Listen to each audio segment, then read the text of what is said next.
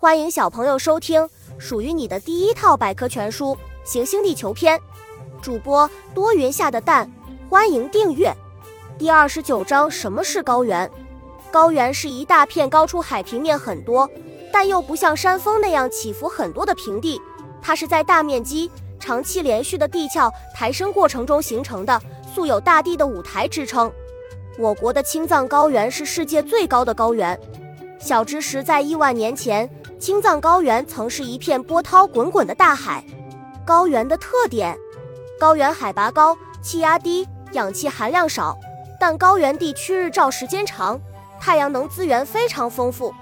不过，高原地区水的沸点低于一百摄氏度，如果用普通饭锅煮饭，则会加生。巴西高原，巴西高原位于南美洲巴西境内，除了南极洲的冰原外。巴西高原是世界上最大的高原，尽管位于赤道地区，但巴西高原的气温并不像人们想象的那样高。巴西利亚、圣保罗等高原城市气候宜人。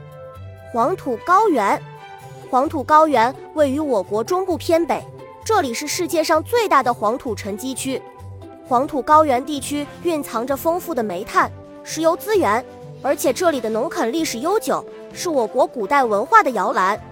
青藏高原，青藏高原位于我国西南部，地域辽阔，占国土总面积的十六，是我国最大的高原，也是世界海拔最高的高原。